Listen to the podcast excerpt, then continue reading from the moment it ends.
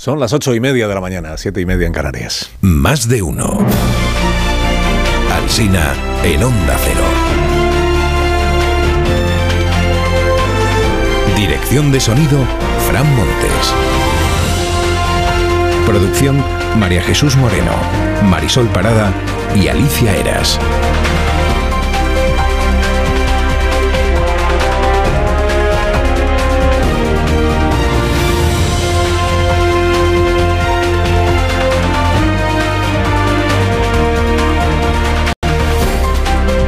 Estrenando la mañana del miércoles. Aquí seguimos desde las 6 de la mañana. Les estamos contando cómo está empezando el día. Y aquí estaremos en cadena hasta las 12 y 20 y a partir de las 12 y 20 en emisión local de este programa. Como cada día. Bueno, se murió Carmen Sevilla, la María Magdalena de Rey de Reyes, la hermana San Sulpicio, la Violeta de Violetas Imperiales, la presentadora de cine de barrio y del Telecupón. Tesoro de España y artista perfecta, dice hoy el periódico de España. Estrella, bella y buena, titula La Vanguardia. Icono de la cultura popular, leo en el mundo. Primera gran estrella moderna internacional del cine español. Estrella para varias generaciones, titula El País. Eterna novia de España, dice el diario La Razón. Ahí escribe Ami Livia que Carmen Sevilla hizo cine de destape como pidiendo perdón por los calentones que pudiera provocar. Una cosa más de, cosa como se decía entonces, picante que, otra cosa. Bueno, la muerte de Carmen Sevilla, personaje popularísimo en nuestro país, que es el único asunto en el que coinciden hoy las portadas de todos los diarios, en llevar el fallecimiento de Carmen Sevilla, porque luego cada portada va por, va por un lado. Bueno, hay otro asunto que también aparece en las portadas en casi todas, que es el debate. El debate, confirmado en la 3 media para la segunda semana del mes de julio. Probablemente será el lunes 10 de julio, pero hay que terminar de peinarlo. Pero bueno, debate habrá. Feijó Sánchez, Sánchez Feijó. El español abre hoy por ahí, dice que Feijó prefiere alejar el debate todo lo posible del día de las urnas. Sostiene que haber dado, dice el español, que haber dado la impresión de rehuir los debates ha sido una de las tres losas de la campaña del Partido Popular. Que las otras dos son los titubeos con el tema de los pactos con Vox y la sensación que está dando Feijó de no querer ser transparente con su sueldo. tema este de si cuenta lo que gana como presidente del PP o no lo cuenta. El Independiente dice hoy que Feijó se niega a obedecer al presidente del Senado y que no desvelará su sueldo hasta el 17 de agosto, o sea, después de las elecciones. La tesis del Partido Popular tal como lo explica el Independiente, es que Ander Gil, el presidente del, Senado, no es competente para reclamar nada. Que el senador no tiene que actualizar su declaración de ingresos y de patrimonio hasta que cesa como senador y que Feijóo es miembro de la Diputación del Senado y que por tanto no cesa todavía y añade que el propio presidente del Senado tiene sin actualizar su declaración de bienes, o sea que tendría que empezar por dar ejemplo. Bueno, la razón dice esta mañana que no hay no hay coordinación entre la Moncloa y el PSOE en esta campaña electoral, que los cuadros locales del partido ayer tenían como encomienda mantener reuniones con pensionistas y que la respuesta fue el vacío, o sea que era una instrucción que nadie o casi nadie cumplió. Escribe Rebeca Argudo esta mañana que los suyos pasan de hacerle la conga a Sánchez para limpiarle la carita, que están ya a que pase y a que se olvide. En el periódico de España entienden que Sánchez está resucitando el ticket Pedro Yolanda, porque anoche dijo en el hormiguero que no se puede comparar a Yolanda Díaz con Santiago Abascal. Para la vanguardia el tema es que Feijó avala el pacto con Vox en la Comunidad Valenciana. Para el diario El Mundo el tema es que el separatismo amenaza a Feijó con un frente común por el 25%, se refiere a la enseñanza en español en las escuelas catalanas. El país abre con el Día del Orgullo, que es hoy, aunque el cardenal Cañizares en La Razón dice que es el Día del Papa. San Pedro y San Pablo, pero eso es mañana, cardenal. 29. Yo, yo me sé, lo sé porque el santoral lo, el Día del Orgullo. Soy título del país. Una ofensiva ultraconservadora apunta a los LGTBI en el mundo. Agresiva reacción, dice este periódico, que trata de borrar las conquistas del colectivo. Aparece Zapatero, omnipresente estos días. Zapatero, hoy en la portada del mundo, acompañado de una mujer que yo juraría que es Irene Montero. Aquella ministra de Igualdad que tuvo Sánchez y que cayó en desgracia por incomodar con su discurso a los amigos cuarentones del presidente. Zapatero ayer arropó a Irene Montero y dijo que él sí está orgulloso de este Ministerio de Igualdad. E Irene Montero arropó a Zapatero porque le distinguió ayer con un premio del Ministerio de Igualdad, todo queda en casa. Yolanda Díaz. Yolanda Díaz tiene una larga lista de las razones, hecha ya una larga lista de las razones por las que según ella Feijó está incapacitado para gobernar. Ayer añadió la idea esta de prolongar la vida de las centrales nucleares. Una idea tóxica, una idea fracasada y una idea del pasado. Tres en uno. Tóxica, fracasada y del pasado. Pero alguien en su mar debió de decir, ¿por qué no exprimimos esto con un juego de palabras?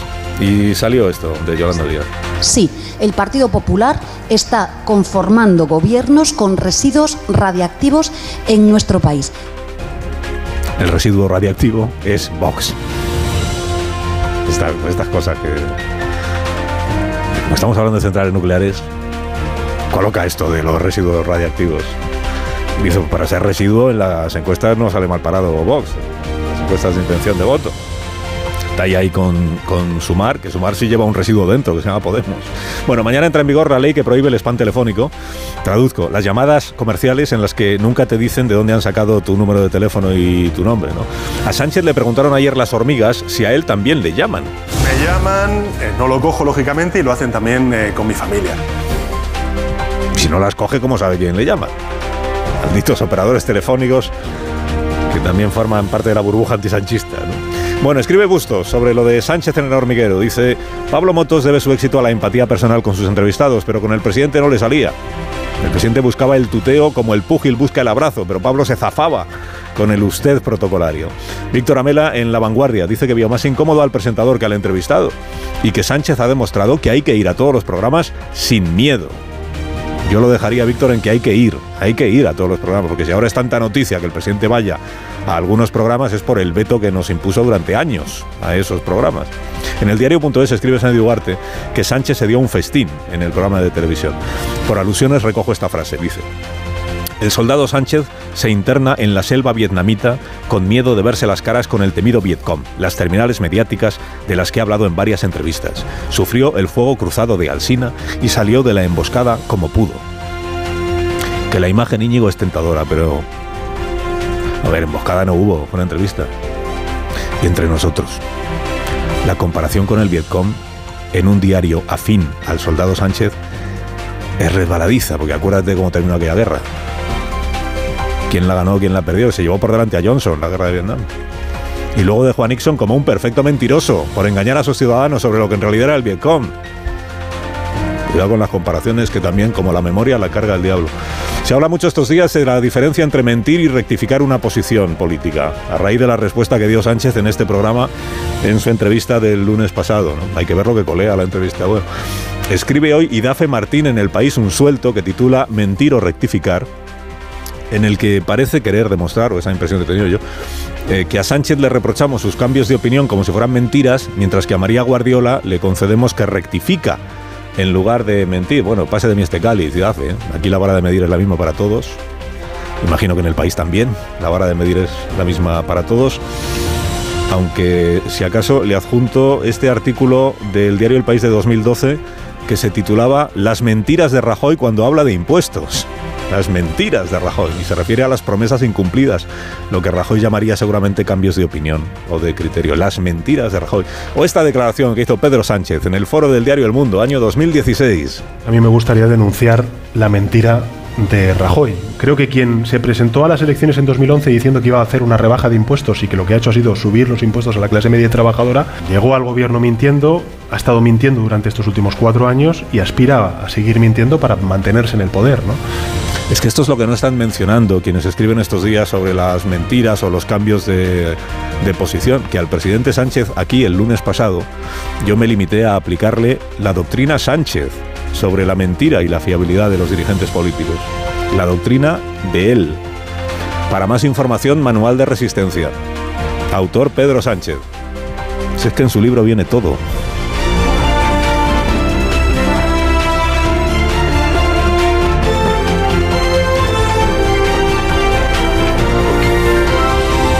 Con Carlos Alsina en Onda Cero, somos más de uno.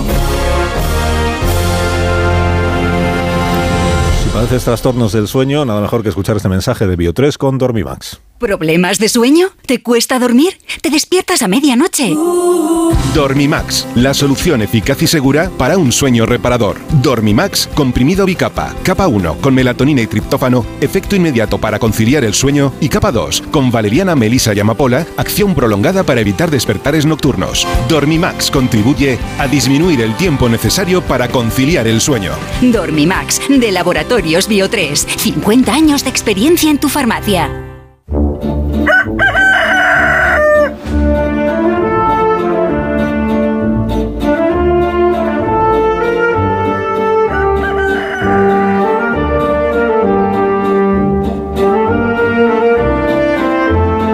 Aquí Torre, como cada mañana a esta misma hora. Buenos días, Rafa. Buenos días, Carlos Alsina. Una de las tareas más innobles a las que puede dedicar su, suponemos, escaso tiempo un presidente es la de sexar periodistas. Resulta que Sánchez, además, solo ve conservadores, porque cuando se le canta la alineación de los medios que están indudablemente decantados por el oficialismo, él se inhibe. En realidad, da igual. Lo fundamental es que se trata de un intento de coacción inaceptable, además de una estrategia perdedora.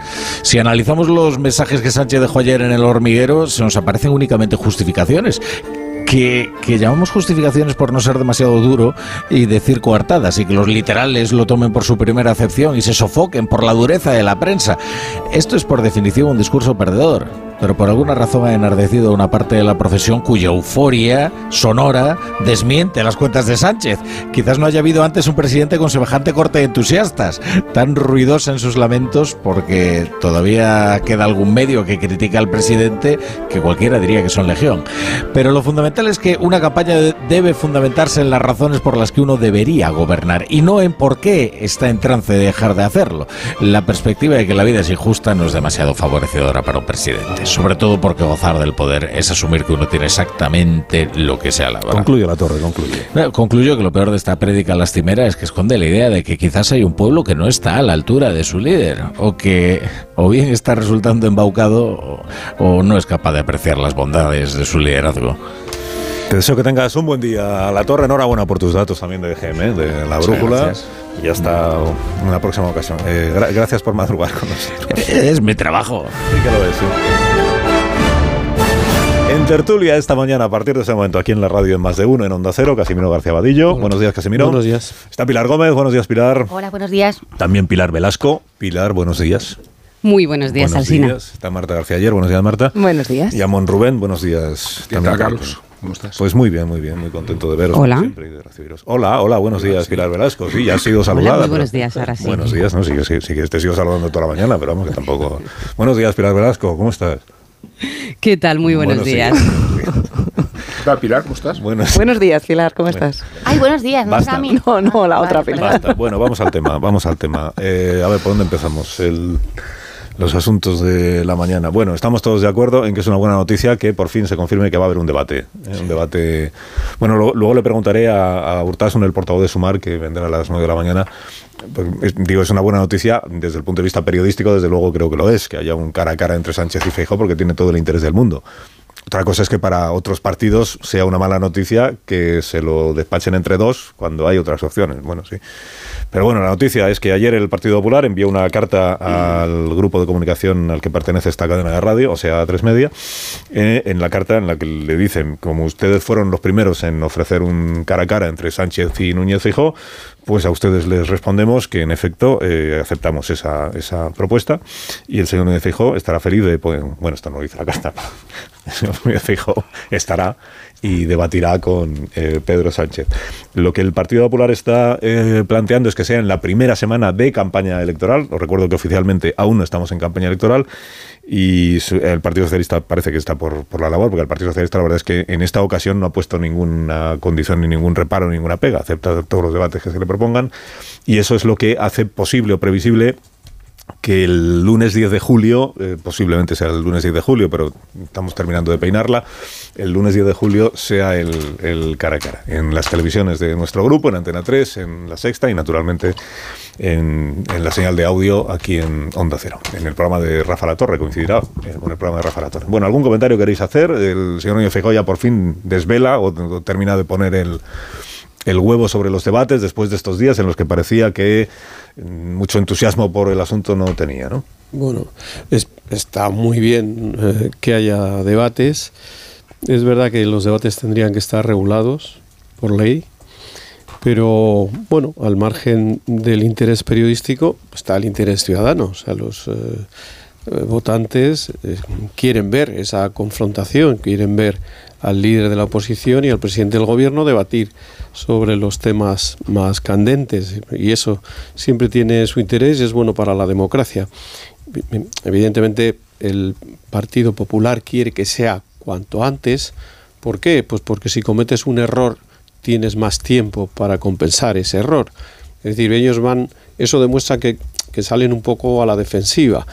Y mientras que mm, Sánchez piensa, sus asesores, que va a ganar, que, es ahí donde pueden eh, mm, rematar la faena de este roadshow que está haciendo por los medios de comunicación y que el debate va a ser un poco la guinda para recuperar esos tres puntos y pico que le sacó el PP en las elecciones municipales. Y, bueno, pues va a tener mucho interés, pero ojo, los debates, según todos los expertos en comunicación y en este tipo de, eventos, mm, a todo lo más pueden variar la intención de voto en medio punto. Eso es lo que dice eh, la experiencia. Es decir, que, mm, y, ojo, eh, la balanza se inclina no por lo bien que lo haga uno de ellos, sino por los errores que cometa el otro.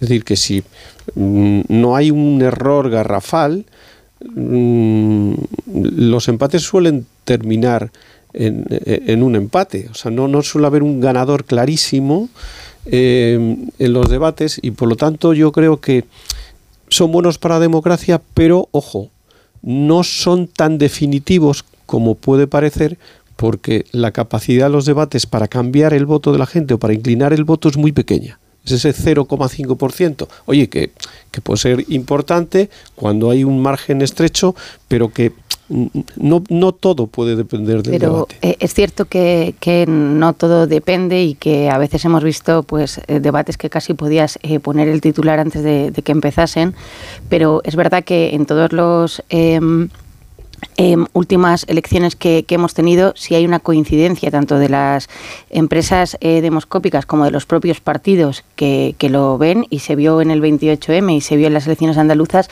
donde el voto cada vez eh, se decide más tarde por parte. Hay muchos indecisos y esos indecisos que son los que pues en el caso del Partido Popular en Andalucía dieron a Juanma Moreno una mayoría absoluta que no reflejaba en ninguna encuesta y que eh, el equipo suyo dice que ellos empezaron a ver en los tracking la última semana, es verdad que yo creo que sí es cierto que no sé si es el debate, eh, pero que las campañas afectan más que hace unos años y los debates supongo que, también.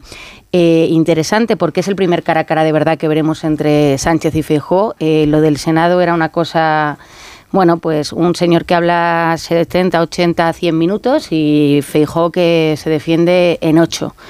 Pues ahora vamos a tanto para uno para otro, uno que se quejaba de que no tenía tiempo y el otro que se quejaba de que era un insolvente eh, pues vamos a, ver ahora con eh, las mismas condiciones cómo es eh, ese debate.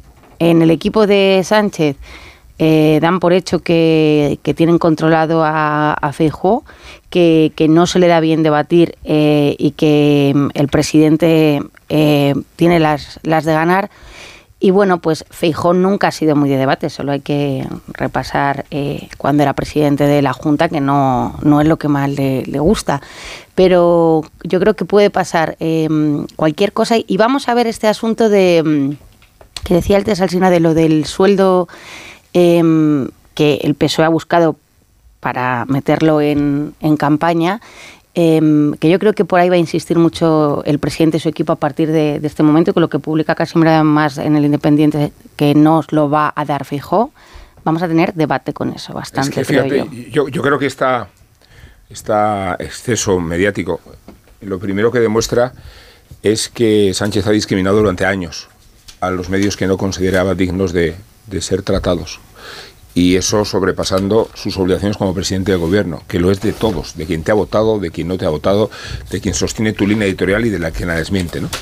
Eh, luego, tantas apariciones no hacen sino redundar en esta idea de una percepción totalmente partidista. No es que haya habido una campaña de los grandes medios contra Sánchez, es que ha sido exactamente al revés.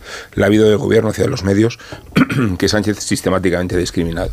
Y después creo que es una buena prueba, primero, del error que ha supuesto no relacionarse con los medios afines o no afines. Eh, él sí que se ha construido su burbuja mediática, de la que se ha mostrado confortable. Y después, el otro aspecto que a mí me parece relevante es su grado de desesperación la necesidad que tiene de recuperar credibilidad entre los votantes a partir de las apariciones en programas donde está esperado y donde no se le esperaba.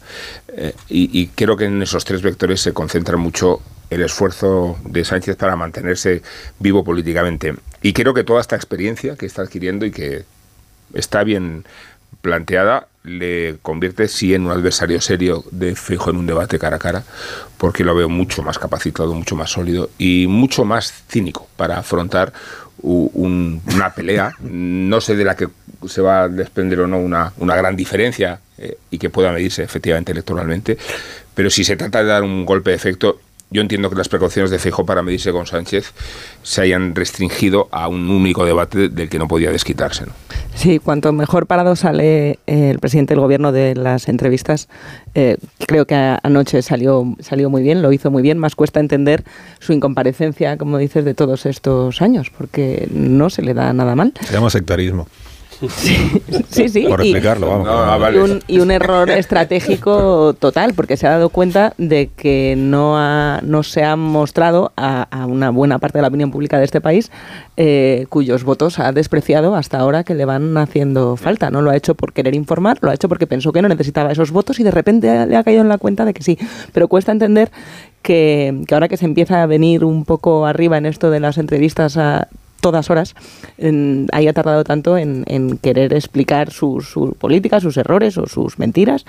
Y parece que Feijó le ha costado tanto aceptar el debate que cabe pensar que sea para evitar que Sánchez siga dando entrevistas. De al menos ese día no dará ninguna entrevista porque lo tendrá en el debate. No sé si le dará tiempo por la mañana. Pero, pero Feijó me parece que cae, o sea, va camino de caer en el mismo error. El que vete el candidato de la oposición a Televisión Española, por ejemplo, por sectarismo, eh, pues, pues claro, dice poco también de, su compromiso con los medios públicos. Y sabemos lo que ha pasado en la televisión de Galicia mientras él era presidente de la Junta. Quiero decir que, que viendo lo mal que le ha ido a Sánchez eh, con ese sectarismo, sería una pena que se reprodujera y que se demonice a los medios en vez de ir a todas partes a dar explicaciones, que es lo que tienen que hacer los políticos. Claro, es verdad que no se puede regular por ley las entrevistas que dan los presidentes eh, del gobierno. Igual Sánchez en esta campaña se ha dado cuenta de que siete años desde que fue al hormiguero, cinco años desde que, desde que volvía contigo al SINA y por no citar la larga lista de, medios, eh, es un más que un error, además es que no, es que no procede. No puede un, presidente del gobierno decidir que solo da entrevistas a un sector de medios de comunicación. También lo hicieron otros en su día y les criticamos exactamente, exactamente igual. ¿no? Pero es verdad que lo que nos, la experiencia que nos deja esta, esta campaña es que igual hay que contemplar la regulación de los debates, porque hasta ayer mismo estábamos viendo que la negociación de, decían desde el Partido Popular y desde el PSOE que la negociación estaba rota. ¿Cómo podemos depender de las negociaciones de dos partidos para que pueda haber un cara a cara en un contexto de unas, de unas elecciones generales? y yo sí que le doy importancia al debate, más por el interés ciudadano y periodístico que tiene, porque no sé si, como decía Casimiro, ese 0,5% que señalan los expertos de que puede mover el voto, pero lo que sí está, mm, se mueve mucho más es el voto también entre, entre bloques. ¿no? El Partido Socialista a la izquierda necesita mover el voto de la abstención, el PSOE, la campaña que está haciendo, sin, sin hacer una campaña agresiva contra Yolanda Díaz, pero sí es tener todo el voto posible de la izquierda y ese debate le puede, le puede ayudar y el Partido Popular en esa intención de campaña de mayoría suficiente necesita eh, quitarle también voto a Vox y movilizar eh, un voto, un nicho importante de voto que está en, en esa transferencia, ¿no? que ya lo demostraron las municipales, con lo cual ¿Cuántas veces también se nos dice últimamente que incluso a pie de urna la gente está decidiendo si votar entre bloques, si votar en este caso pues a Sumar o al PSOE o a, todas las marcas que había en las municipales o al, PP o a Vox, ¿no? Con lo cual yo creo que los debates sí, sí, sí tienen importancia y cada vez más ver el, tono y la forma en la que están los, los candidatos, ¿no? Por mucho que no sea definitorio. Del- de la emisión de anoche del hormiguero, que hemos contado que desde el punto de vista de la audiencia, pues otro éxito para Pablo Motos, porque estamos hablando, espérate a ver si encuentro el dato, 3 millones, 3 millones de 20%. espectadores, 22,8. Ayer me- antes me quedé corto porque dije 20, 22,8 de cuota de pantalla y además es el mejor dato que da una entrevista a Pedro Sánchez en televisión desde que es presidente del gobierno. O sea que desde el punto de vista del impacto mediático y del eco mediático, desde luego un, un triunfo. Esto también es lo que tiene llevar siete años sin aparecer en un programa y que todo el mundo sepa que lleva siete años sin querer ir a un programa de televisión, que el día que vas pues hay una expectación muy notable. Pero de lo que dijo el presidente anoche, ¿alguna novedad encontrasteis? Bueno, novedades no. O sea, realmente de las entrevistas que ha dado, la, la- más importante fue la que te dio a ti. Y la más importante, sobre todo por la pregunta. Pues, eh, ¿Por qué nos ha mentido tanto? Eso es lo que ha quedado. Realmente, nosotros titulamos así porque nos parecía lo más importante de la entrevista. Pero mm, luego lo que sí que ha demostrado el presidente es que está muy bien entrenado. O sea, él sabe las preguntas difíciles que le van a caer en el examen, que es lo de la mentira, lo de la ley del sí es sí y tal, y se ha preparado muy bien el argumentario. O sea, él va, pero ha hincado los codos. Y luego, en, ayer, en el programa de, Pablo Motos, desde el punto de vista formal, también lo hizo muy bien. O sea, él fue a acorralar al entrevistador. O sea, eh, asumió lo que en el fútbol se llama el achique de espacios. Oye, la entrevista dura una hora. Si yo hablo tres cuartos de hora, el, el entrevistador solo, solo habrá un cuarto de hora. Por lo tanto, o sea, había veces en las que Pablo Motos le tenía que decir, oiga, oiga, ¿me permite hacerle una pregunta? Porque se le comía. Es decir, y eso también es entrenamiento, eso es táctica. Oye, no le dejes que te mm, tal, tú le tienes que cortar a él, no él a ti, tienes que ser agresivo, tienes que tal. Y, y realmente, pues le salió, le salió muy bien. O sea, y luego también había otra cosa, que es que dices, hombre, cuando tú has dicho tantas veces, o lo, lo has insinuado, que es que hay programas que tal, y sitúas en el centro a este programa El Hormiguero, mm, mm, mm, era como si fueras, no sé, a, a- a la cueva del, del- del dragón. Y resulta que es que a Sánchez, no sé si es porque tenía público afín, le, le interrumpieron siete veces con aplausos. O sea, que parecía que, que estaban jugando en casa. Pero- Por lo tanto, todo eso yo creo que, que a Sánchez le salió bastante bien. Dentro de que no dijo, o sea, titular de, de lo de ayer, no hubo titular. O sea, yo es que no encontré titular. Dije, bueno, pues no sé, a lo mejor hay que titular porque Pablo Motos no le va a votar ni a él ni a porque por- a lo mejor ese es el titular. Pero el, el achicar el espacio, incluso físicamente, porque hay un momento que yo decía, va a volcarse sobre el pobre Pablo Motos, porque se acercaba tanto, tanto, tanto, em, que quizás es una eh, técnica de estas de, intimidación cuando preparas al entrevistado, pero, al pero a mí, eh, sinceramente, no sé, eh, me parece que una imagen de presidente del gobierno no dio, eh, de candidato a la presidencia tampoco, porque realmente si tú vas a hacer todo este roadshow por las televisiones para decir que los medios de comunicación son todos ultraconservadores, que tú estás en este punto donde las encuestas te dan em, perdedor porque hay una burbuja que dice que hay sanchismo, que, que, que es la que te tiene eh, en esto, y no das ni una sola medida, no explicas nada de lo que ha hecho. Nunca has cometido un error, que es lo que a mí, como presidente, pues hombre, puedes decir esto está bien, esto está mal, o si quieres no lo reconozcas, pero al menos un discurso, porque yo es que ayer ya, entre todo el rato sonreía, que esa es otra de las cosas. Tú cómete a Pablo Motos así, literalmente, y luego sonríe mucho. Pero yo como espectador digo, bueno, pues no, es que, es que no, no, saqué nada, ni negativo ni positivo, solo vi un señor muy sonriente que, insisto, que dije, bueno, pues si esto es un presidente del gobierno o un candidato a presidente del gobierno, y hombre, ya está bien esto porque a Vox se lo criticamos mucho, eh, creo que hay que criticárselo igual a Pedro Sánchez. A mí esto de, hoy los medios, qué, qué, qué malos son, y los medios, pero no voy a decir que medios, porque soy muy responsable y soy presidente y, y, lo dices. Pues no, no, no puede ser, no podemos permitir que continuamente a cada sitio que vaya este señor Arabaya, se, eh, con la, sembrando la sospecha de los medios me están atacando, mintiendo, porque él lo que dice es, están contando unas cosas que no me reconozco. Yo cuando hablo de la Fox, este señor aquí, digo, pero bueno, eh, eh, ¿en qué país vive Pedro Sánchez? Él sí que está en una burbuja. A, mí me pareció fatal toda Pausa, la Obama, ¿no? Te Parece pareció que no le excesivo, a lo convenció, mejor, parece que ¿no? no le convenció a, a No, no me convenció. Compararse nada. con Obama igual te pareció excesivo, Una a lo pausa, mejor, ¿no? Bueno, todo, me pareció excesivo todo. Mejor digo a lo mejor, perdón. ¿eh? Pausa, vamos a hacer. No, lo del presidente se hizo un poco batiburrillo de lo Lío que él todo. llama la línea editorial. Por un lado dice la opinión es, eh, cada uno puede decir lo que quiera, faltaría más. Una cosa es la opinión pública, otra cosa es la opinión pública, pero los hechos no son las opiniones y los bulos no son Y los las hechos. que van contra mí no me gustan, Las mentiras no son. Ya, pero que vamos a ver, céntrese. Que, entiendo yo que, que no es lo mismo la línea editorial de un medio con los bulos y las mentiras que difunden algunos. Y para él era todo como un Todo, poco lo mismo. Bueno, una pausa. Eh, y ahora mismo continuamos. Más de uno en Onda Cero. Carlos Alsina. Caminante. Más de uno en Onda Cero.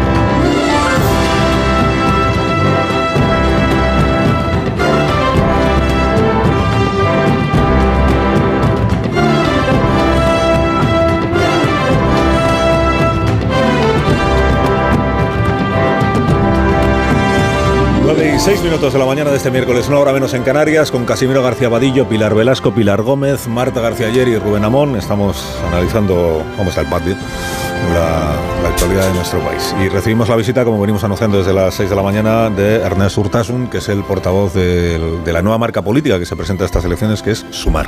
Eh, Urtasun, buenos días. Muy buenos días. Buenos días y bienvenido, gracias. Gracias a vosotros. por acompañarnos esta mañana. He dicho dos cosas buenas de usted estos últimos días y ya que está usted aquí, como casi nunca tengo oportunidad de decir nada bueno al que viene, le, se lo cuento. Una es que creo que ha hecho una buena elección eh, Yolanda Díaz de portavoz, que creo que usted se maneja bien en eso.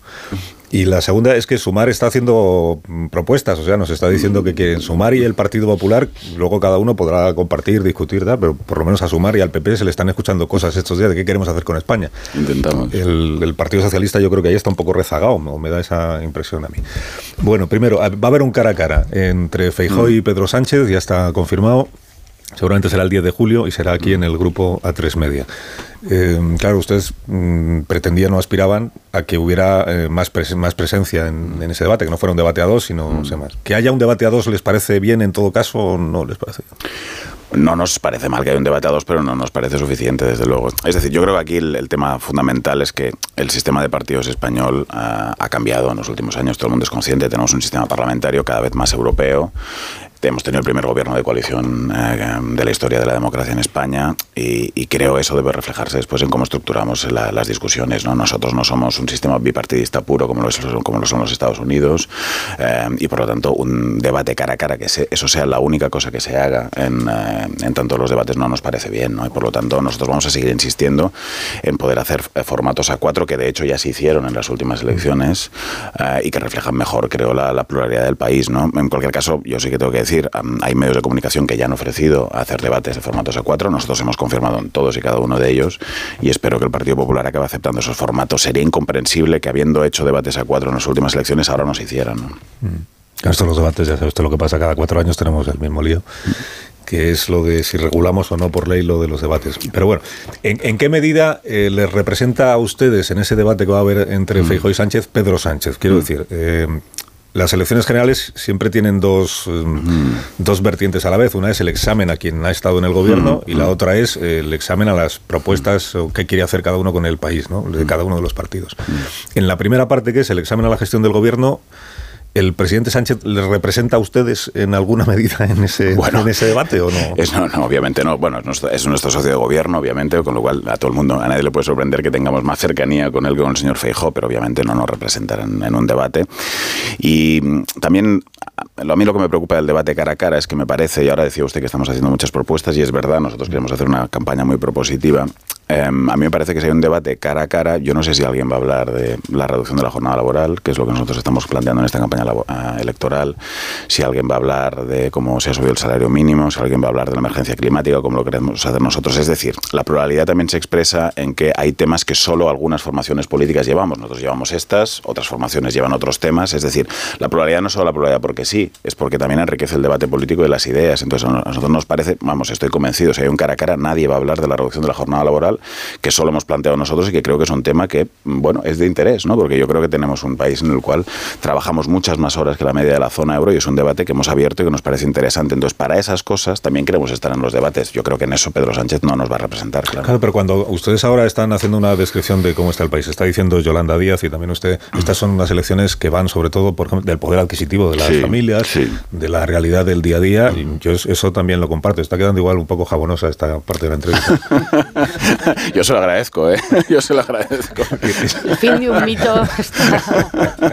yo comparto que que hay que hablar de, esas cosas, o sea que es verdad, todo eso tiene que ver con la gestión del Pero claro, ustedes vienen de gobernar este país Totalmente. años, vienen de cogobernar este país. Totalmente. Eso significa que todo lo que ahora ustedes están lamentando, como mm. que las familias no llegan a final de mes, que no mm. hay medidas suficientes para paliar la situación, eh, todo eso significa que no han sido capaces de hacerlo en estos cuatro años porque su socio de gobierno no les ha dejado.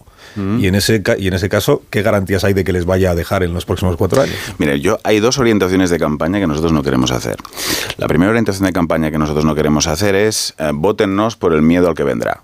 Eso no moviliza a nadie, no moviliza a la izquierda ni al votante progresista en ningún país de la Unión Europea en las últimas condiciones electorales y con lo cual no haremos ese tipo de campaña.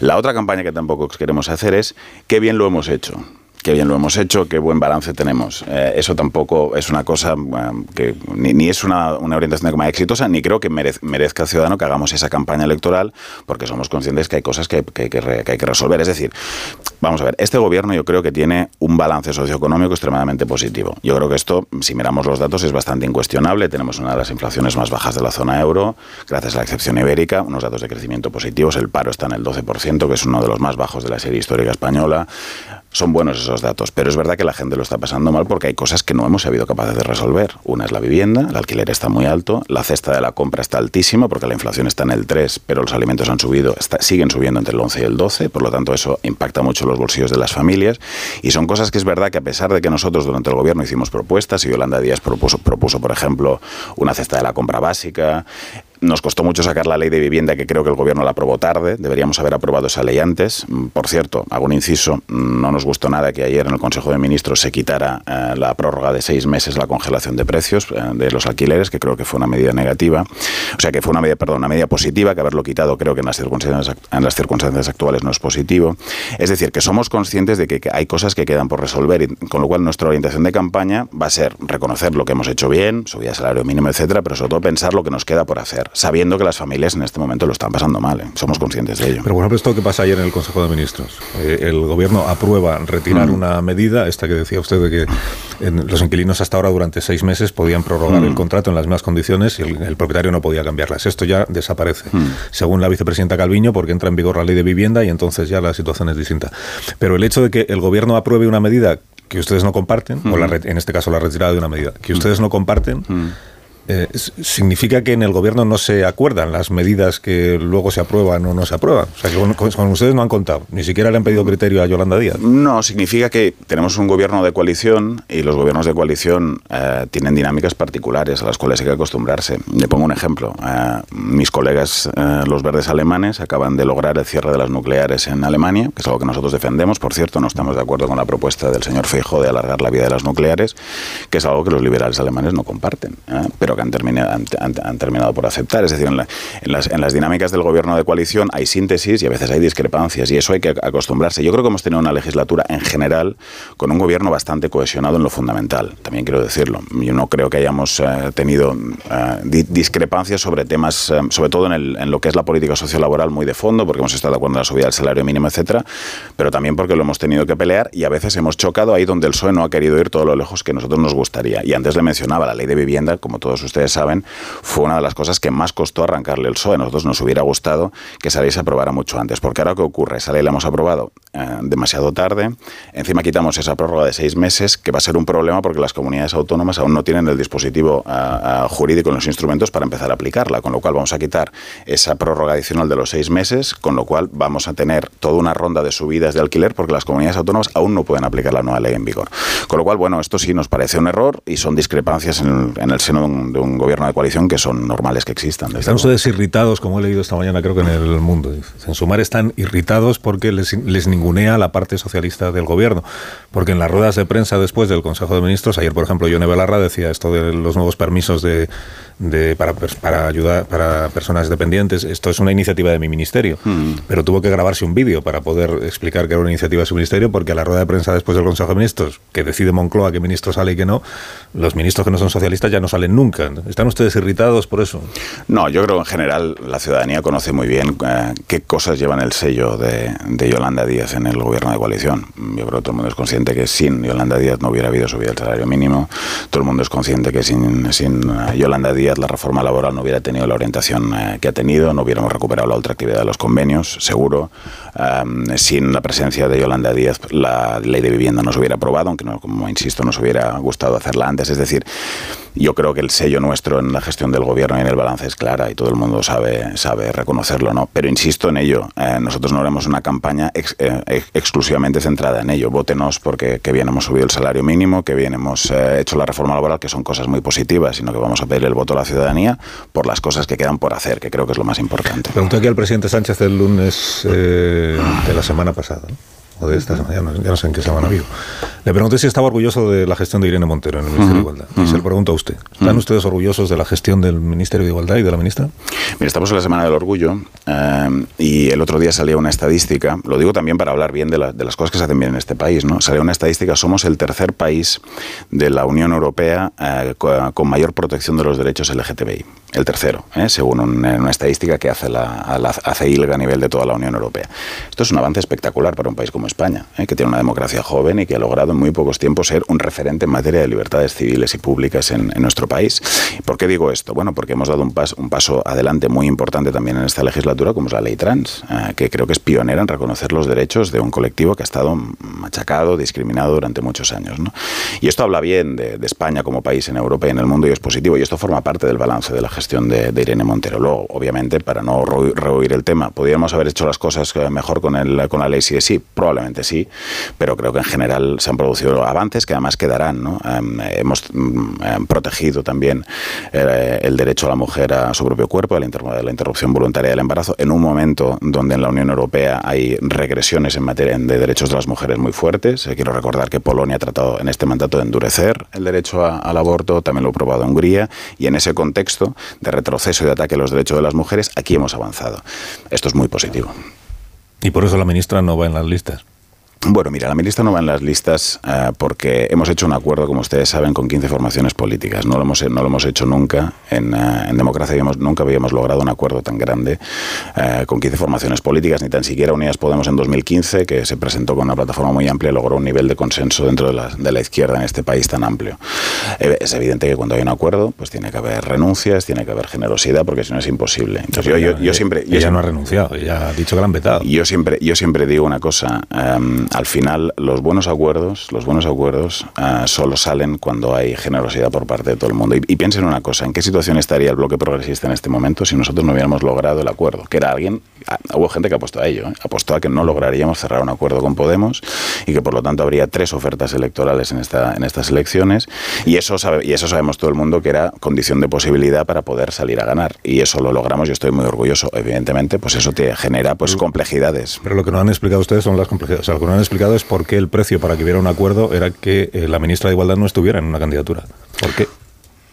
Bueno, insisto, porque al final ha habido una negociación con 15 partidos que ha sido extremadamente compleja. Y al final, cuando tú tienes una negociación con 15 partidos que tienes que ponerte de acuerdo con la marca electoral, tienes que ponerte de acuerdo con Y el solo programa- uno de los 15 quería que fuera. ¿no? con el programa electoral, cuando tienes que ponerte de acuerdo con eh, las candidaturas en las principales plazas, pues bueno, en ese, en- en ese contexto pues eh, se- hay que tomar decisiones. Pero es, por terminar con el asunto, pero es difícil de entender para un votante que si la marca Sumar está, como usted me acaba de decir, orgullosa de lo que ha hecho el Ministerio de Igualdad y el Ministerio de Derechos Sociales, si está tan orgullosa de lo que ha hecho, ¿cómo es posible que no confían en, en el, en el desempeño como candidata de la ministra en cuestión? Pero, es un poco difícil de entender. Pero mire, eh, de la misma manera que estamos orgullosos del trabajo de Alberto Garzón, que tampoco va en las listas, o de mi colega Jaume Sens, que tampoco va a ir en las candidaturas. Estos han es sido decir, renuncias, Es, ¿no? de- Irene, ¿no? es decir, que, bueno, yo creo que hay, hay muchos compañeros que han hecho una labor extraordinaria, algunos van en las listas y otras no. Me ha dicho usted que igual lo de la ley del solo sí es sí se podía haber hecho mejor. Pero ocurre que, bueno, la ley fue rectificada, la parte penal de la ley, que fue la que provocó la polémica, no, no el resto. Eh, la parte penal fue rectificada en el Congreso de los Diputados por iniciativa del Grupo Socialista, con apoyo del Grupo Popular y con, y con la resistencia o la oposición de ustedes. Yolanda Díaz no, que, no creía necesario modificar esta ley. Bueno, yo creo que lo que a nosotros no nos gustó es que esa ley fuera modificada de la mano de la derecha. Eso no nos gustó y además es público, además es público y notorio. Creemos que no es positivo que las leyes de igualdad eh, en este país eh, se, se corrijan o se negocien, en ese caso, con una formación política que ha votado sistemáticamente en contra de avances significativos ¿eh? que permite, por ejemplo, que en Castilla y León haya, un socio de gobierno que esté diciendo en estos momentos, que, que, que, dijo en su día que se debía obligar a las mujeres a escuchar el latido fetal. Ese es el socio del Partido Popular, o con lo que está pasando en Valencia, que no tengo que contárselo, ¿no? con, ah, ah, personas que niegan la existencia de la violencia de género. Yo creo que corregir ah, leyes de igualdad con el Partido Popular que pacta y acepta estas cosas, eso no fue correcto. Ya, pero es que votó en contra de la admisión a trámite de la propuesta socialista, antes incluso de que se viera eh, con quién se negociaba o con quién se sacaba adelante. Yo creo que no deberíamos haber salido del marco de las discusiones de esa ley y sus posibles correcciones por, eh, por las cosas que pudieron se pudieron haber hecho mal eh, de la negociación en el marco de lo que, de lo que es el bloque progresista. Mm. Cataluña, que es un asunto que también... Vamos a ello. Esperaba usted que llegara este, este momento. lo esperaba, lo esperaba. Este momento. Ustedes se presentan a las elecciones con vocación de gobernar, supongo, como todos. Absolutamente. Porque les he escuchado decir eh, lo que vamos a proponer en el programa electoral, que estará a punto de, rematarse ya, es que haya una consulta a los catalanes sobre aquello que se acuerde en la mesa De, diálogo, de negociación entre el gobierno de España y el gobierno de Cataluña. Pero si ustedes son el gobierno de España, ¿qué es lo que van a llevar a esa mesa de negociación? O sea, la propuesta de ustedes para que luego sea valorada por los catalanes, ¿cuál sería o cuál será si gobiernan ustedes? Nosotros lo que defendemos, lo que llevamos en el programa es un método de trabajo, una, que es lo que nos ha faltado en los últimos años. Es decir, yo creo que el, choque institucional que hemos vivido en los últimos años ha sido, ha sido muy negativo. Ustedes conocen la posición nuestra y la mía personal. Nosotros rechazamos en el Parlamento las leyes de la unilateralidad. Eh, creo que fue un camino equivocado que aisló a Cataluña de Europa y que, creo que, los independentistas no midieron bien, de la misma manera que saben que nosotros nos, nos opusimos de una manera muy clara a la intervención del autogobierno, eh, que creo que fue también otro, otro error importante que cometió en, su día el, señor Mariano Rajoy, que creo que gestionó esta crisis muy mal. Y el señor Sánchez, apoyó el 155. sí, pero fue, eso fue durante la administración Rajoy y es verdad que ahora estamos mucho mejor. Con el apoyo de Sánchez. Con el apoyo de Sánchez, desde que Además él se reivindica. Sí, lo sé, y nosotros tuvimos una discrepancia muy fuerte con eso, con el, Partido Socialista y, todo el mundo lo sabe, ¿no? Pero es verdad que ahora estamos mejor. Estamos mejor en el sentido de que hay un regreso a una cierta normalidad institucional, los gobiernos vuelven a tener eh, relación, se está volviendo a trabajar cosas concretas, importantes, la gestión de los cercanías, que es muy importante en Cataluña, la gestión sanitaria, etcétera. Es decir, y todo eso ha sido posible gracias a que hay, una mayoría progresista que ha apostado por el diálogo. Y nosotros siempre hemos estado allí, y si me lo permite, durante muchos años en Cataluña, eh, pero también en España, hemos sido una fuerza política que hemos estado un poco aislados pidiendo que hubiera negociación y diálogo frente a ese choque. ¿no? Cuando hay un choque, los que piden diálogo suelen tener una posición complicada. Nosotros tuvimos esa posición y ahora nosotros vivimos esta nueva fase de diálogo un poco también como una pequeña victoria nuestra, porque nosotros creíamos en ese diálogo. ¿no? Entonces, ¿cuál es el punto de llegada? Yo creo que no es el momento aún de hablar del punto de llegada ni de qué cosas van a salir de la mesa de diálogo, sino de comprometernos todos de una manera muy clara en esta campaña electoral en que seguimos creyendo en el diálogo y la negociación y que no vamos a volver a los tiempos del choque. Y eso significa que la mesa de diálogo pueda trabajar, que podamos trabajar también los partidos en Cataluña a dialogar entre nosotros, porque esa también es una parte importante. Es decir, no es solo un diálogo entre Cataluña y España, que también, entre el gobierno de la Generalitat y el gobierno, ah, y el gobierno central, sino también que los partidos en Cataluña dialoguen entre ellos, que esa es una parte que ha faltado en los últimos años, que la sociedad catalana también necesita recoser eh, consensos, y eso es muy importante. ¿no? Por lo tanto, esa es nuestra apuesta, y efectivamente, la cuestión de, la, de, poner a consulta lo que salga de la mesa de diálogo también es por una cuestión que todo el mundo entenderá bueno, Cataluña actualmente es la única comunidad autónoma que tiene un estatuto en vigor eh, que fue votado por los ciudadanos y corregido a posteriori por el Tribunal Constitucional. Entonces, eh, no, no ocurre en ninguna otra comunidad autónoma esta. Hombre, corregir eso yo creo que sería positivo, ¿no? Y eso daría estabilidad también pues, al, al, nuevo pacto, al, autogobierno y en general al sistema constitucional español. Eso es una reforma del Estatuto de Autonomía que hay ahora, intentando recuperar aquello, o reformular aquello que el Tribunal Constitucional declaró inconstitucional. Bueno, yo, yo no, no, no, vamos a entrar en, tanto al detalle, ni en el programa, ni en la campaña electoral, a, cuál creemos que debe ser el punto de, llegada. ¿no? Lo que nosotros queremos defender mucho, porque también está en cuestión, es el método. Lo digo también porque yo no sé qué va a pasar con la mesa de diálogo si gana el Partido Popular y gobierna con Vox. Yo no sé qué va a pasar. Puedo intuir, y creo que todo el mundo lo puede entender, que el diálogo en Cataluña irá muy a peor si gobierna la derecha en España. Con lo cual, o sea, una administración entre Fijó y Abascal, eh, el diálogo con Cataluña, pues puede embarrarse. Por lo tanto, es muy importante nosotros que, en esta campaña electoral todo el mundo se comprometa con ese marco. Es que el diálogo siempre depende de las dos partes. Absolutamente. Cuando se rompe, luego se pelean quién tiene la responsabilidad. Bueno, de las dos partes y también en, distintos niveles. ¿eh? Yo quiero insistir en eso. Es decir, esa mesa de diálogo es muy importante para poder solucionar el, eh, y llegar a una solución. Y también yo quiero insistir en esa parte que es importante, el diálogo entre las fuerzas políticas del Parlamento, que es algo que nosotros siempre hemos reclamado y esa parte es importante también. yo hasta ahora he tenido claro, y creo que sigue siendo así, que en común es un eh, partido político que defiende que existe una cosa llamada el derecho de autodeterminación del pueblo catalán. Mm. Usted defiende que existe eso. Nosotros en estos momentos, nosotros hemos defendido históricamente la izquierda en Cataluña, desde el SUC a Iniciativa hasta ahora, ha llevado siempre esa idea en, su ideario. Pero otra cosa es lo que uno propone en una campaña electoral de forma concreta. Y en, una, y en esta campaña electoral de forma concreta, tanto los comunes como nosotros, y en eso quiero insistir que vamos a llevar lo mismo en el programa electoral, en nuestra propuesta, es la validación de, un nuevo acuerdo que salga de la mesa de diálogo. Eso es lo que estará en el programa electoral. Significa que así como en común sí tiene una posición sobre el llamado derecho a autodeterminación, mm. que es que entiende que existe ese derecho, que existe un, un sujeto político llamado Pueblo de Cataluña que mm. tiene derecho a decidir si pertenece a España, al margen del resto de los ciudadanos. Así como en común tiene esa posición, en eh, sumar eh, tiene posición respecto del llamado derecho a autodeterminación o no. O no Estamos, en, este, en esta campaña electoral estamos hablando, no, esto no, es un, no, estamos ante un congreso del partido donde debamos debatir nuestros idearios, estamos hablando de una campaña electoral. En una campaña electoral uno define un programa para gobernar cuatro años, es lo que estamos diciendo ahora. Y en eso tenemos una posición compartida, en cómo Podemos es un partido independentista, eh, esto lo sabe todo el mundo, eh, y lo que va, pero, pero, sí que es un partido que, que, que, cree que de la mesa de diálogo tiene que salir una solución. Y eso es lo que llevaremos en el programa electoral. Mis contertulios quieren participar de la conversación. Sí, señor Hurtasun. Eh, usted se explica muy bien, pero ha dejado una pregunta eh, sin responder. Dígame. Que es la siguiente. ¿Cómo es posible que Irene Montero, que es una líder muy conocida, conocidísima, dentro de la izquierda del votante progresista, a la que usted mismo le ha apuntado activos en las políticas de igualdad de este gobierno, no vaya en las listas cuando hay otras personas. Yo entiendo que tenga que haber una selección, pero oíme, es que yo hay gente de las listas que no conozco. Y si no la conozco yo, imagínese el resto del electorado. Hombre, son muchas entonces, también. Entonces, eh, vamos a ver. Si ella no va, solo puede ser por dos razones.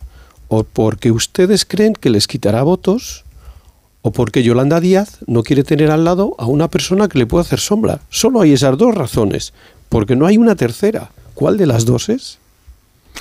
Bueno, siento que voy a repetirme un poco, ¿no? Pero es verdad que, mm, insisto, cuando nosotros eh, negociamos ese acuerdo que lo tuvimos que hacer en una semana eh, y fue muy difícil hacerlo, eh, porque tuvimos que poner a mucha gente alrededor de una mesa y negociar a, toda velocidad, pues como todo acuerdo, pues significa que tiene que haber generosidad por parte de todo el mundo, son acuerdos complejos y cuando se definen los equipos de las candidaturas es normal que no conozca a todo el mundo porque son 54 circunscripciones y son muchas, ¿no? Y, y es verdad que hemos incorporado a gente, a gente nueva en las listas yo creo que eso es positivo también. O sea, parte del ejercicio que hemos hecho en Sumar ha sido incorporar a un gran número de independientes. Hay muchos, no solo en la lista de Madrid, sino en, todo, en todos lados, del sector sanitario, de, la diplomacia, como el señor Agustín Santos, de, en fin, de sindicalistas, economistas. Hemos incorporado gente nueva, que eso yo creo que es, importante también.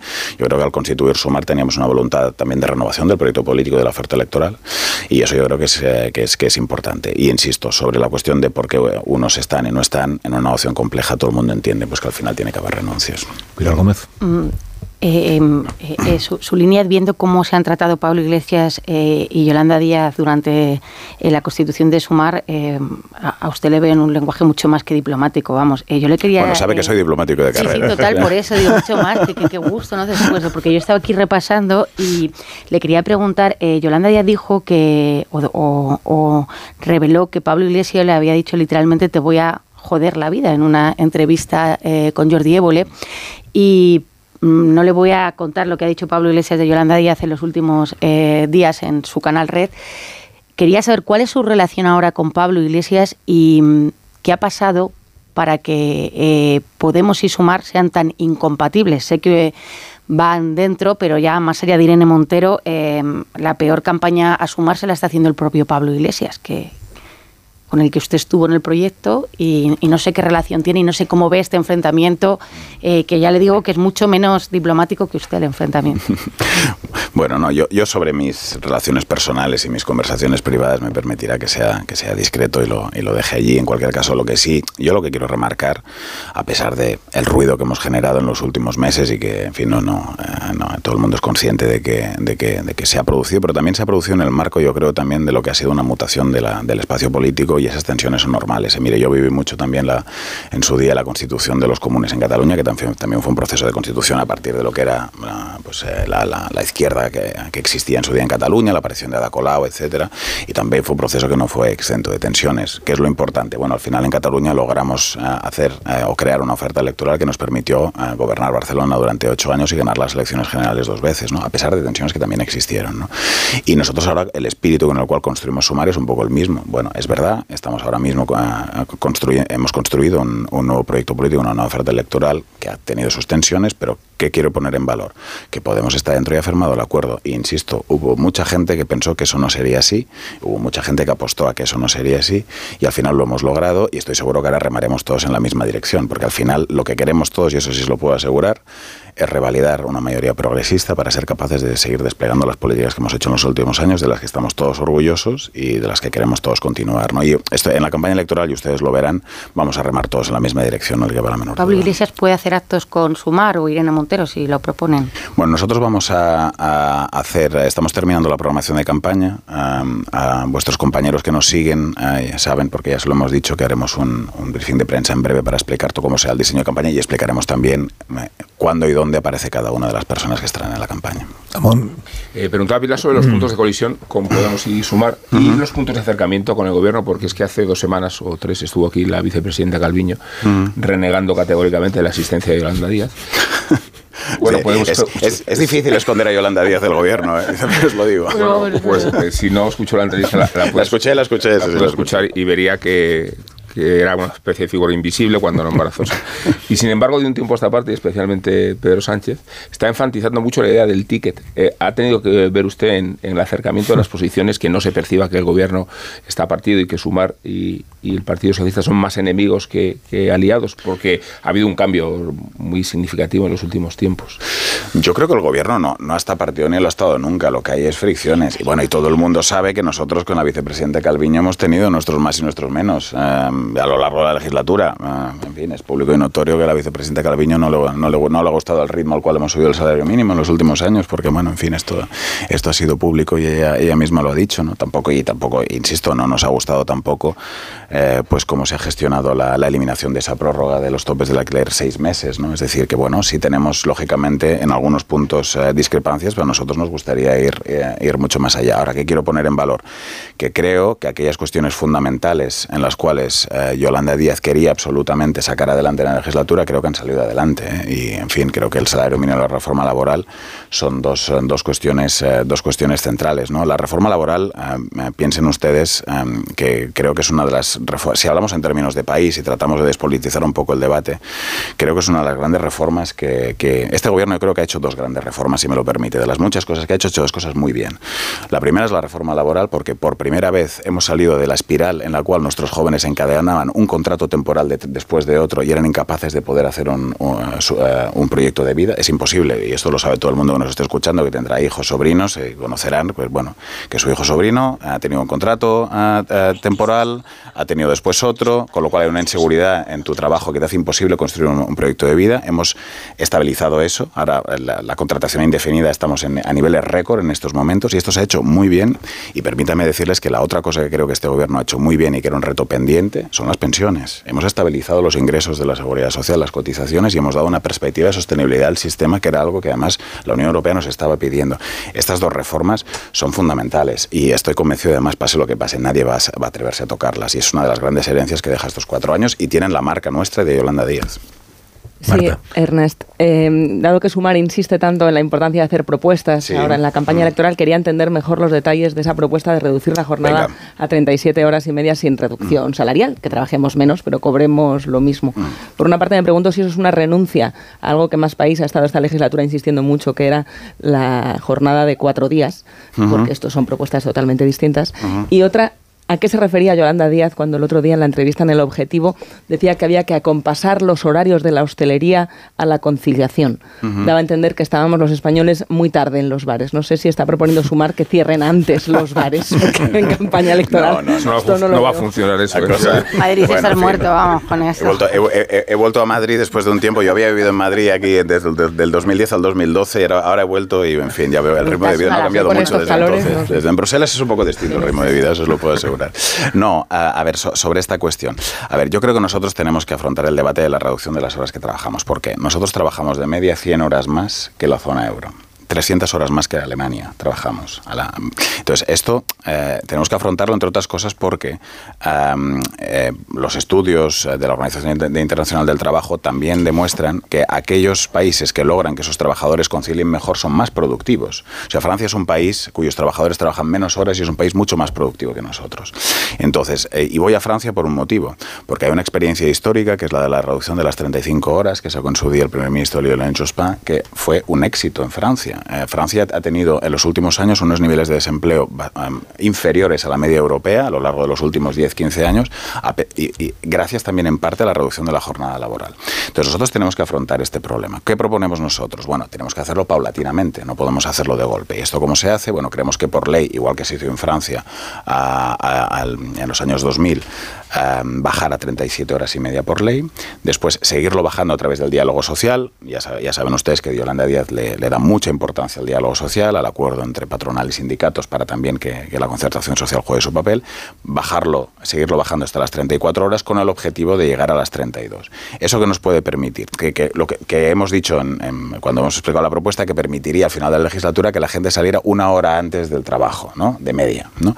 Bueno, ¿eso que nos tiene que permitir? Nos tiene que permitir conciliar mejor, también que podamos eh, también darle más valor a los cuidados, que no siempre sean la- las mujeres que tengan que renunciar a su carrera profesional eh, porque tienen que asumir los cuidados en casa, sino que también los hombres se impliquen en ello porque tienen jornadas más razonables eh, y en definitiva también ser más productivos porque cuando decía antes, cuando uno concilia mejor, trabaja eh, mucho mejor. Eso significa que tenemos que cambiar nuestros hábitos de vida en materia de que nos gusta salir a cenar, etc. No, no estamos hablando de esto, porque también en, gra- en gran parte la reducción de la jornada laboral la queremos hacer para los cuidados, pero también para el ocio. Es imposible que una persona que trabaja jornadas exhaustas durante todo el día y que no tiene tiempo ni para cuidar de los suyos, ni tiene tiempo para, para tomarse una cerveza con sus amigos, al día siguiente trabaje en buenas condiciones. Es imposible.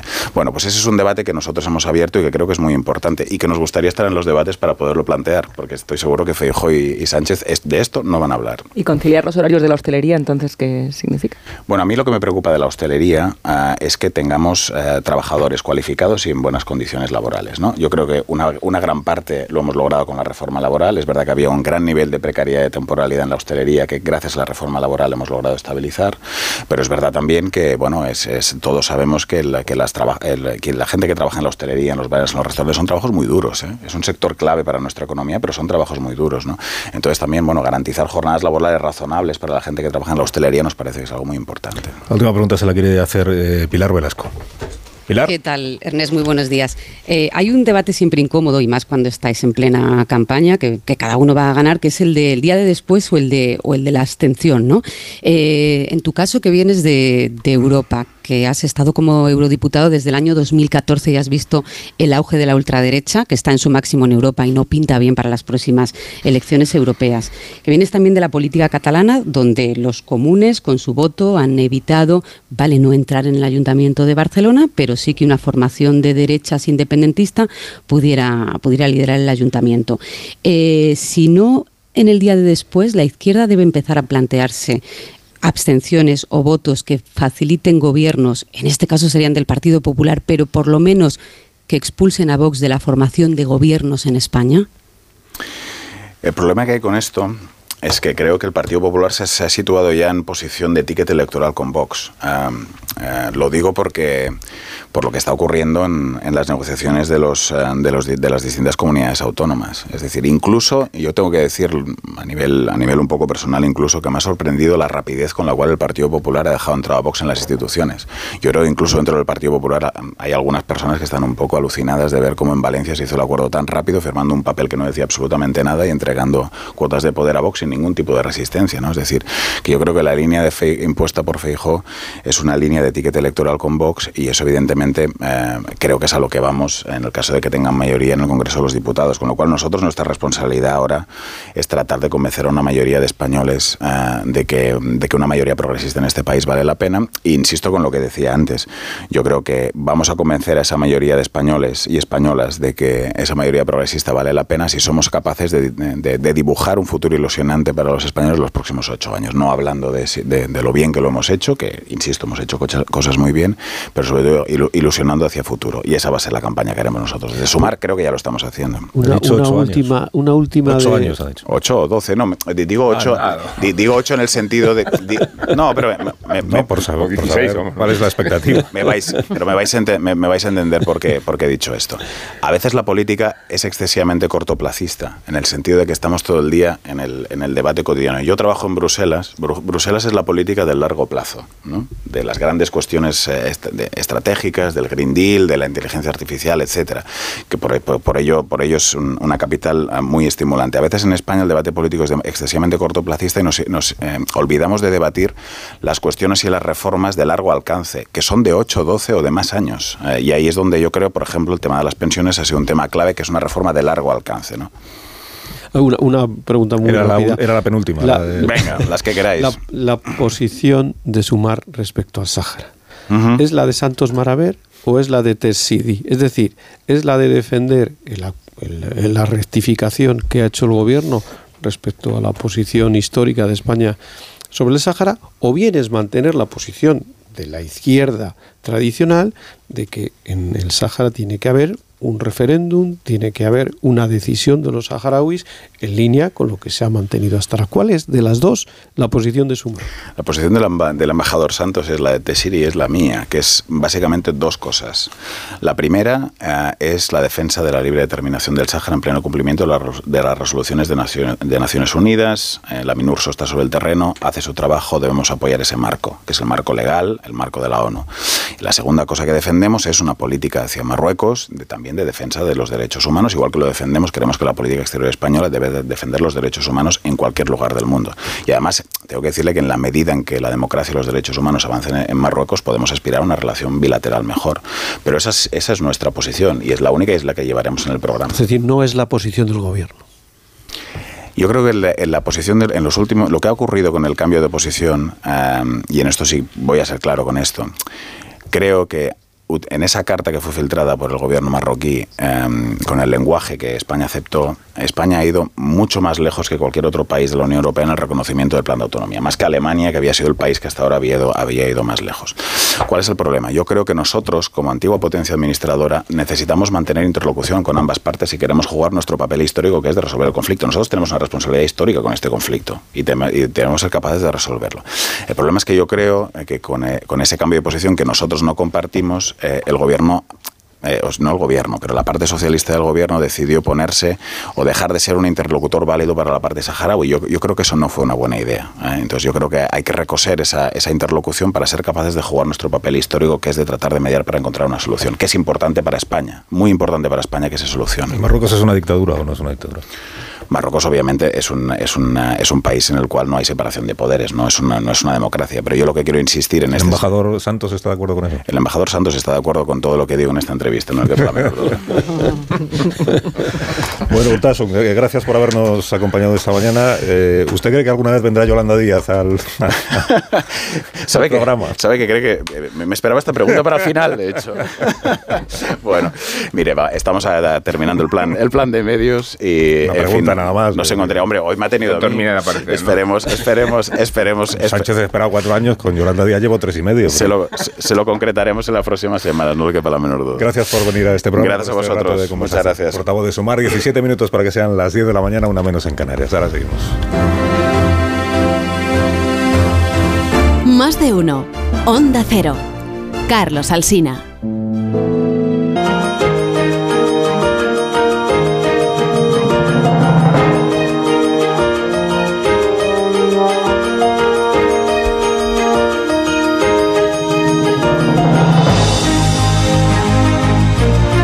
Las 10 de la mañana, una hora menos en las Islas Canarias, o sea que se está acabando ya la tertulia. Tenéis que afinar bien con el argumento si queréis colocar alguna idea verdaderamente brillante eh, sobre, sobre sobre la mesa. Hoy no os he preguntado, eh, o al menos todavía no os he preguntado por Extremadura, María Guardiola.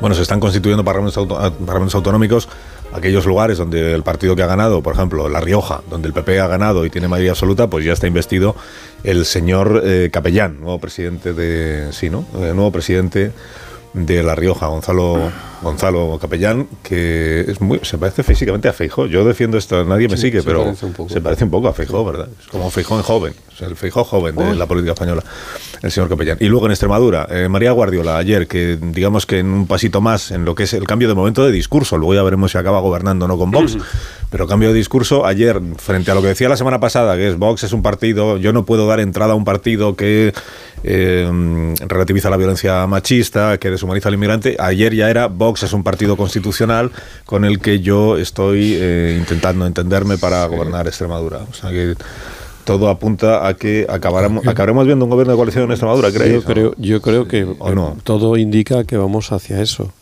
Y ese es un gravísimo error, no solo por parte de María Guardiola, sino por parte del Partido Popular. O sea, el Partido Popular no puede darle poder a un Vox que dice que no hay violencia de género.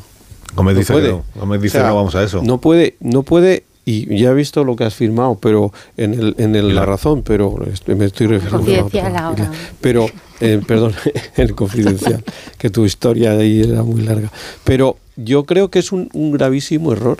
O sea, yo creo que el PP tiene que decir claramente cuál va a ser su política y su política no puede ser pactar con este partido de Vox que dice cosas que son retrógradas. O sea, Vox es un partido tóxico y ir con Vox es le hace daño a la marca PP, sobre todo si el PP quiere que le voten María. eh, partidarios o gente que sea de centro liberal. Tú dices que no, Entonces, Pilar, ¿por yo creo que ese es un gravísimo error y yo no pactaría Queda un minuto. con Vox. Yo, yo digo que, que no porque eh, María Guardiola va a mantener su palabra y así se lo ha trasladado a Genova, que es verdad que le pidió que eh, moderara su discurso. Habló con el señor Tellado y con el señor Bendodo durante el fin de semana. No han sido las conversaciones siempre eh, en tono eh, amistoso porque se llegó a plantear que, que María Guardiola lo dejase porque María Guardiola ha dicho que va a mantener la palabra de que no haya un gobierno con Vox. A partir de aquí, en los programas, en lo que quieran, eh, es una estrategia ganar tiempo. Lo que no gustaba era que a Feijóo le pudiera eh, manchar el excesivo protagonismo de, María Guardiola. A mí siempre me ha parecido que era al revés, que, le vino muy bien para centrar la postura después de lo de Mazón, pero hay que saber también que Guardiola no tiene todo su partido en Extremadura. Eh, hay mucha gente que aún es de Monago, a la que al que sustituyó Guardiola, y ahí hay mucho, mucho ruido, pero a lo mejor me equivoco de plano, pero en este momento eh, yo creo que vamos a una fallida de Fernández Vara. Veremos a partir del 23 eh, María Guardiola eh, esa repetición electoral, cómo le sale y qué recorrido tiene dentro del PP extremeño María Guardiola después. Pero ella no va a gobernar como Unos Callahan para estas personas que quieren irse, Marisol. Para que aprovechen las rebajas para este verano en Callahan.es, una colección diseñada para garantizar tu bienestar. Y el secreto de Callahan para ser el zapato más cómodo del mundo es su innovador diseño de la suela patentada Adaptation que reproduce los movimientos del pie al caminar. Disfruta caminando con Callahan, la mejor tecnología para caminar, fabricados en España por expertos artesanos, a la venta en Callahan.es. Tecnología, diseño y confort al mejor precio. Que tengáis un día estupendo todos. Adiós, Casimiro. Gracias, adiós. Pilar Velasco. Hasta el próximo día. Buen día. Adiós, Pilar Gómez. Adiós. Adiós. Adiós, Mar. ¿Te has asustado qué? Por Se ha asustado. Pilar Gómez, se ha asustado Pilar asustado Gómez. por la despedida. Pilar Adiós, Velasco se va a adiós. despedir varias veces también, siete, Adiós, ocho Marta. veces se podía despedir Adiós, Pilar adiós. Velasco. Adiós, Pensé que la Marta. volviera a despedir a ella, es lo que me había pasado. Adiós, Amón. Hasta mañana. Adiós, Carlos. Cinco minutos contamos las noticias. Ahora volvemos.